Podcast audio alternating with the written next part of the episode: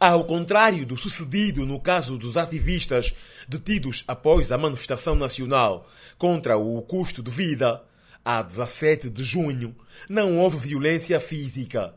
Mas os candidatos a vagas na educação dizem que estiveram numa cela com urina e fezes, sem contacto com familiares.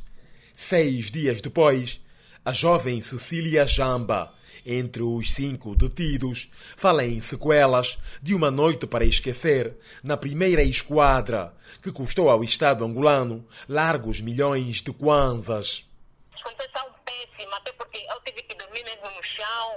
Até agora eu não estou bem, porque apanhei muita umidade. Escritas feitas feita com coisa, com fezes na parede, isso tudo na cela. Epa, foi uma lástima. Fezes mesmo na parede, no chão, urinas. Epa, estava muito mal. Aquilo eu eu me senti mesmo como uma, uma delinquente, não, nem uma candidata que está lutar para alcançar objetivos. O comandante nos encontrou e disse que vocês já estão identificados, eu já vos conheço, então por que nos maltratar uma vez que você nos conhece? O porta-voz do Comando Provincial da Polícia Nacional, Ernesto Chiwale, diz não ter elementos para reagir a esta denúncia e realça, em relação às detenções, que o caso foi encaminhado para o tribunal.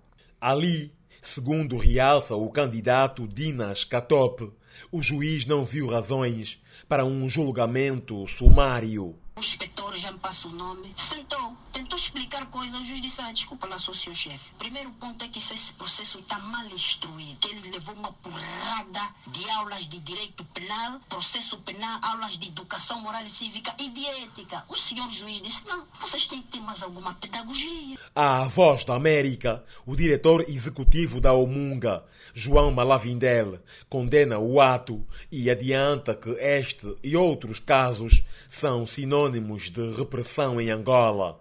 O que nós temos é a lamentar e ao mesmo tempo condenar, não é? É ver jovens, não é, que lutam pelos seus direitos e ainda por cima são, digamos assim, reprimidos e detidos e eh, pondo em causa aquilo que é o fundamental dos direitos humanos. Essa falta de diálogo tem estado na base é, do insucesso da governação do presidente João Lourenço. Nesta visita de trabalho, João Lourenço foi vaiado no Lubito, principalmente por mototaxistas que evocavam problemas como a alta do preço dos alimentos, aumento da gasolina e falta de água.